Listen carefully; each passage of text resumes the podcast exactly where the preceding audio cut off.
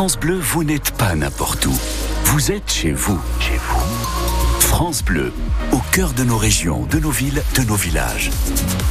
France Bleu au Cerf, ici, on parle d'ici. Allez, on vous accompagne sur France Bleu Cerf à bientôt 8h30. Le temps est pas, est pas fou hein, ce matin, ce samedi matin. Beaucoup de nuages et même localement de la pluie, surtout si vous vous trouvez dans le sud du département. On en parle dans quelques minutes. C'est juste après le journal de Pauline Boudier. Bonjour Pauline. Bonjour Julien. Alors, la GIA va-t-elle retrouver la place de leader du championnat de Ligue 2 On le saura après le match de cet après-midi. AGIA Angers affiche de ce samedi qui se jouera dans un abbé des champs à guichet fermé. Une bonne ambiance en perspective.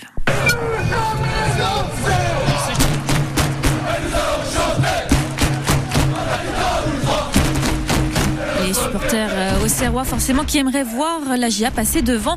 Mais finalement, ce match, eh ben, il n'est pas si crucial que ça.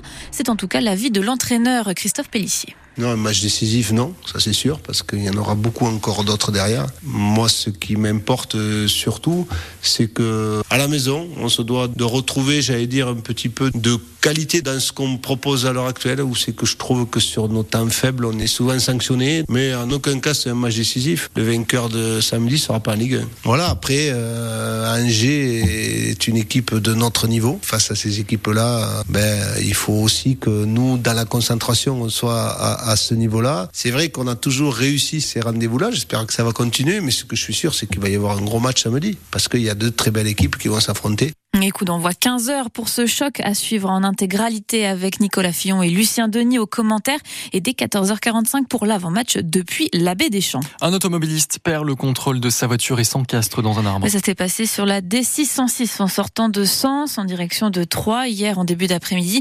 Cet homme de 43 ans était ivre et sera convoqué par la police plus tard.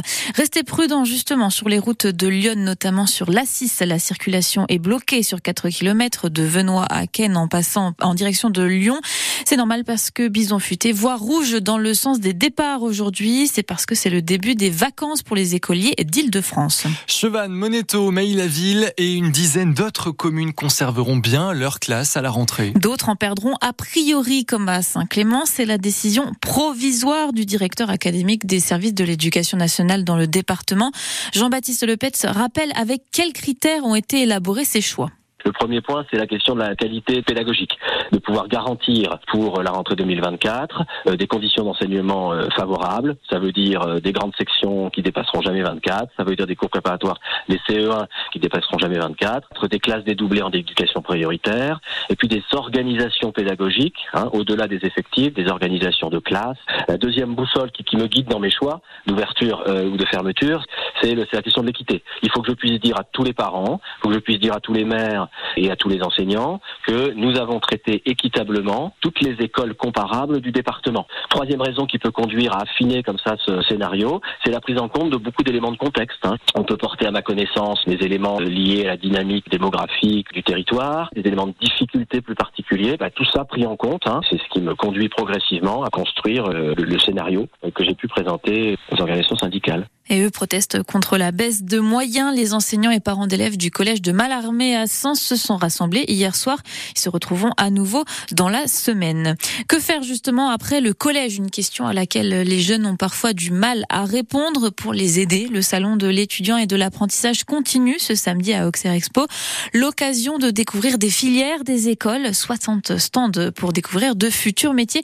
C'est de 10h à 18h. Et puis d'autres portes ouvertes dans Lyon dès 9h l'IUT d'Auxerre sur le site des Plaines de Lyon vous fera découvrir ses formations de génie civil en construction durable, de techniques de commercialisation et de télécommunication. Et puis à 10h, ce sera autour de l'Institut de formation au métier de la santé. C'est à Sens. Cette fois, c'est pour les futurs infirmiers et aides-soignants. La ville de Joigny et l'Office national des combattants et victimes de guerre signent aujourd'hui une convention pour soutenir ceux qui se sont battus pour la France.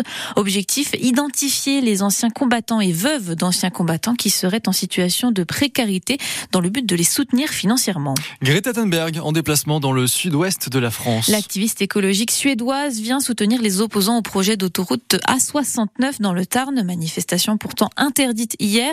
La militante de 21 ans doit participer à des journées de sensibilisation aux enjeux environnementaux prévues ce week-end avec au programme des ateliers, tables rondes et même des concerts. Un match pour se refaire. Les Bleus du rugby affrontent cet après-midi l'Écosse, deuxième match du tournoi des Six Nations après leur défaite cuisante contre l'Irlande. Les joueurs de Fabien Galtier n'ont plus le droit à l'erreur. Coup d'envoi 15h15.